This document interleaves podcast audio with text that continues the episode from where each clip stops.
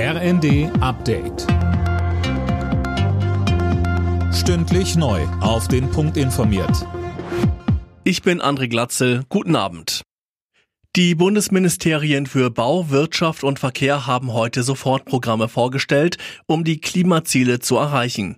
Verkehrsminister Wissing setzt vor allem auf eine verbesserte Fahrradinfrastruktur, mehr Lademöglichkeiten für E-Autos und einen Ausbau des ÖPNV.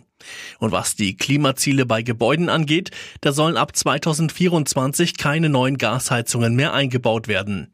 Weiter sagte Bauministerin Geiwitz. Wir müssen natürlich auch das Thema Neubau angehen. Ohne Neubau wird es nicht gehen. Auch hier steckt ein großes Potenzial. Das heißt, die Häuser der Zukunft müssen aus anderem Material gebaut werden, mit einer anderen Energieeffizienz, mit einer anderen Heizung. Und da setzen wir an bei unserer Neubauförderung. Einen jährlichen Bevölkerungsschutztag und eine bessere Kommunikation zwischen Bund, Land und Hilfsorganisationen. Das plant Bundesinnenministerin Faeser ein Jahr nach der Flutkatastrophe in Westdeutschland. Wir müssen unser Land krisenfester machen, sagte die SPD-Politikerin in Berlin.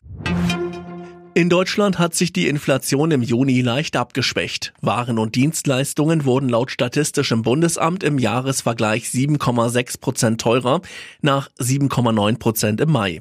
Das ist aber kein Grund zur Entwarnung, so der Chef des Instituts der deutschen Wirtschaft Marcel Fratscher. Runtergehende Inflation heißt nicht, dass die Preise runtergehen, sondern wir werden mit permanent höheren Preisen für Energie und für Lebensmittel in den kommenden Jahren rechnen müssen. Wir werden also mit hoher Wahrscheinlichkeit nie wieder das Vorkrisenniveau erreichen.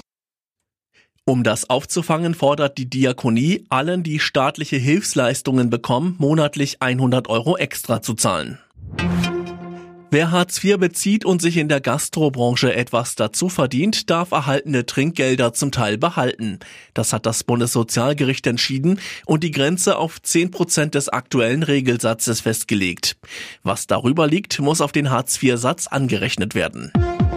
Alle Nachrichten auf rnd.de